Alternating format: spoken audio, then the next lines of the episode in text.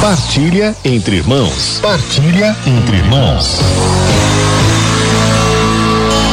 Aqui no programa Palavra de Amigo, nós estamos esta semana, que é a Semana do Amigo, ontem foi dia 20 de julho, falando sobre a nossa amizade com Deus, que é cultivada de modo especial, de modo privilegiado, através da oração. E esta oração que cultiva mais a nossa amizade com Deus é a oração pessoal, a oração íntima. E é sobre esta oração que nós vamos falar hoje, que muitas vezes recebe também o nome de meditação pessoal. Só que quando a gente fala de meditação hoje, vem na nossa cabeça o quê? Já vem budismo na nossa cabeça ou algo assim. E isso porque nas últimas décadas ocorreu uma certa ocidentalização do, do budismo, das tradições orientais. Então, a ideia que, comum que se tem de meditação é a ideia lá dessas tradições orientais, que é uma ideia de esvaziar a mente, não é? Quando você fala de. Alguém diz assim, ah, você medita. Nossa, eu medito, me ajuda tanto. Geralmente essa pessoa está falando disso. Que ela para, silencia, e aí tem um exercício de respiração, e ela tenta silenciar interiormente. E, e como que esvaziar os seus pensamentos. Tem vários tipos de meditação assim, tem a chamada mindfulness e, e vários outros. Mas, olha só, quando a gente fala na tradição cristã, católica, sobretudo ocidental, de meditação, não é disso que a gente está falando. A gente está falando de uma outra coisa. E não só dentro da igreja, mas em toda a tradição ocidental em si, até na filosofia ocidental. Para a gente, meditar não é esvaziar a mente. Veja, e aqui eu não estou dizendo aqui, o que está que tá, é, em questão aqui não é se você pode fazer isso ou não, esvaziar a mente, etc. Mas, para nós, na nossa tradição, meditar não é esvaziar a mente. Meditar para nós é se aprofundar em algo. Se aprofundar na verdade.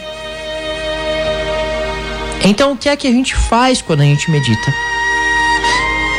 A gente pega algo que a gente já sabe. Então, por exemplo, você vai meditar na paixão de Cristo.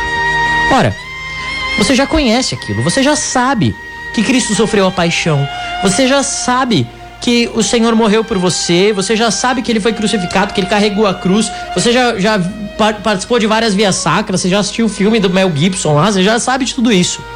Mas quando você vai meditar na paixão, você silencia sim o seu coração e o seu pensamento de todas as outras coisas e se aprofunda naquilo, procurando a verdade mais profunda daquele acontecimento, daquilo que já está na sua mente, já está na sua memória, ordenando aquilo, distinguindo, distinguindo as coisas umas das outras. Então acontece aquela coisa assim, que cai a ficha. Cai a ficha, sabe? De repente você entende, você já sabia, mas agora você sabe. Então, por exemplo, alguém que vai meditar no amor de Deus. Quantas vezes essa pessoa já já, já pensou no amor de Deus, já ouviu, Deus te ama. Mas quando ela para para meditar nesse amor, e ela para para lembrar quantas vezes esse amor foi real na vida dela, e vê na Escritura as passagens em que Deus declara o seu amor, então de repente a sua inteligência é iluminada e ela enxerga a verdade, enxerga que isso é real, que não são só palavras, não são só ideias. Porque a verdade se mostra dentro daquela pessoa. A verdade se mostra naquela, naquele coração, naquela alma, como fruto da meditação. Entende? Então, para nós, meditar é esvaziar a mente e não pensar em nada? Não Meditar para nós é aprofundar na verdade. Aprofundar na verdade aqui, atenção, não é fazer uma investigação sobre as coisas e fazer um estudo, não, não. Não é fazer uma especulação investigativa, não. É contemplar aquilo até que aquela verdade ilumine a tua inteligência. E quando a verdade ilumina a inteligência, o teu coração também é iluminado, movido, aquecido como que por um fogo, e você é impulsionado a amar. Isto para nós é meditação. Meditar então é olhar para o Senhor, olhar para a Sua palavra e deixar que esta palavra penetre em nossos corações. Que o Espírito Santo nos convença da palavra. Entende? Uma coisa é ouvir assim, simplesmente com os ouvidos. Ouvir com o coração é meditar. Santa Teresa de Jesus, ela chamava isso de oração mental. Que, que é a oração mental? A gente falou disso ontem. A, a meditação, veja, a meditação é um dos passos para ela da oração mental. Oração mental para Santa Teresa, Santa Teresa de Jesus, é, é, não é Santa Terezinha, é Santa Teresa d'Ávila. Oração mental para ela é aquela conversa íntima, pessoal, espontânea com Deus. Mas para ela, esta conversa íntima, pessoal, espontânea, ela era tão mais fecunda quando ela partia de uma meditação. Então ela dá alguns passos para essa conversa íntima, espontânea. Se tiver um papel, uma caneta aí, eu convido você a anotar. É, não foi ela que deu esses passos exatamente, porque ela escreve mais espontaneamente nos livros dela. Mas depois os carmelitas, eles organizaram um pouco o pensamento dela e formularam um método de oração, um método de oração mental, um método de, dessa oração espontânea, dessa oração de intimidade com Deus, que aumenta a amizade com Ele.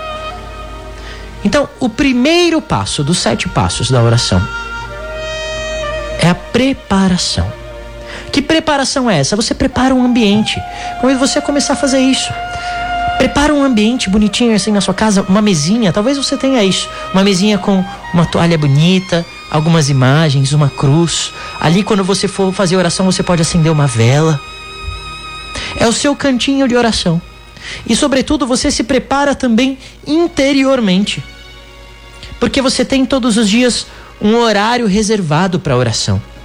Quando você acorda de manhãzinha antes de todo mundo acordar, ou no fim do dia, ou no meio do dia depois do almoço, que o pessoal foi descansar e você está ali mais livre, então você prepara aquele momento e separa ali 15, 20 minutos, 30 minutos. E quando você for fazer a oração, você faz o sinal da cruz. Fecha os seus olhos e diz: Senhor, eu sei que o Senhor está aqui comigo. Eu creio na tua presença. E pensa, como que imagina a presença de Jesus do teu lado. Você pode fazer isso todos os dias. Assim você está preparando o seu coração para a oração, pela consciência da presença de Deus. Depois vem algo muito simples, que é uma leitura. Você pode ler o Evangelho do dia. Amanhã, aliás, a gente vai falar de Lexio Divina. Leitura orante da palavra. Você pode ler o Evangelho do dia, você pode ler um livro de algum santo, você pode ler um versículo da Bíblia, um salmo. E aí, depois dessa leitura atenta, vem a meditação que é o quê? Se aprofundar naquilo. Você pode, por exemplo, se colocar, se é um, um evangelho que conta uma história, você pode se imaginar naquele ambiente. Você pode imaginar que Jesus está falando para você aquelas palavras. Ouvir devagar aquelas palavras. Pensar quantas vezes aquela palavra se fez presente na tua vida. Então veja, vem preparação, leitura, meditação e o quarto ponto é o colóquio, a conversa com Deus. Depois disso, você é chamado, você, o teu coração é movido a falar alguma coisa para Deus a respeito daquilo. Então, por exemplo, se você está meditando sobre uma passagem da Bíblia que fala do amor de Deus por você, depois você é, é movido no teu coração a agradecer e você começa a dizer obrigado, Senhor. Obrigado, Senhor, porque o Senhor me ama tanto, mesmo sem eu merecer. Obrigado, Senhor, porque naquele dia, há 15 anos atrás, eu nem tinha percebido isso, mas o Senhor me livrou de um mal e agora eu percebo isso. E por isso eu sei que o Senhor me ama muito. Obrigado, Senhor, porque o Senhor me ama quando vem a mim na Eucaristia. E você pode também dizer: Senhor, eu quero te amar mais. Essa oração, meu irmão, essa oração íntima tem como objetivo, mais do que receber coisinhas de Deus, receber o Espírito Santo. Receber o Espírito Santo que te ensina a amar a Deus.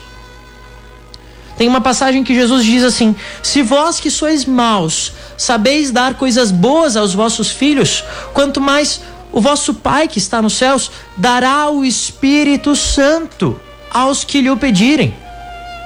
Pede o Espírito Santo. E aí você pode pedir perdão a Deus. Enfim, você vai rezando em cima do tema da sua meditação, entende? Pode depois voltar a ler mais um pouquinho, meditar mais um pouquinho e conversar mais um pouquinho com Deus. E aí depois, por fim, veja depois os quatro, os quatro pontos deste método de oração. São os quatro primeiros, né? Preparação, leitura, meditação, colóquio. Depois vem agradecimento. Então você pode agradecer a Deus por tudo que você quiser. Oferecimento, sexto ponto, ou seja, oferece a Deus a tua vida, oferece a Deus os teus propósitos, oferece a Deus os teus sacrifícios, os teus trabalhos. E por fim, pedido. Olha, o pedido fica por último. Os pedidos que você tem para fazer.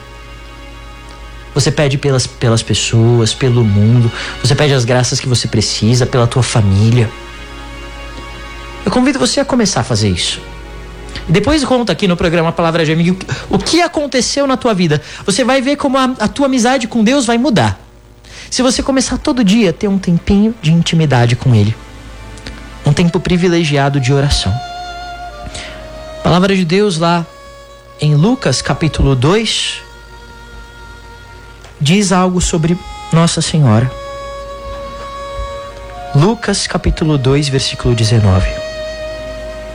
Maria conservava todas essas palavras, meditando-as no seu coração. a Virgem Maria meditava. E a meditação dela não era um esvaziar a mente, não. Era se aprofundar nas palavras de Jesus.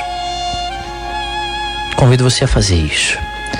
Jesus mesmo te convida, o Espírito Santo te convida. O Senhor quer que você seja cada dia mais amigo dele, cada dia mais íntimo dele. Eu convido você a fazer isso desde já. Eu vou ler aqui uma passagem da Bíblia e nós vamos meditar e rezar em cima dela por um momento. Esta passagem da Bíblia está em Mateus capítulo 6,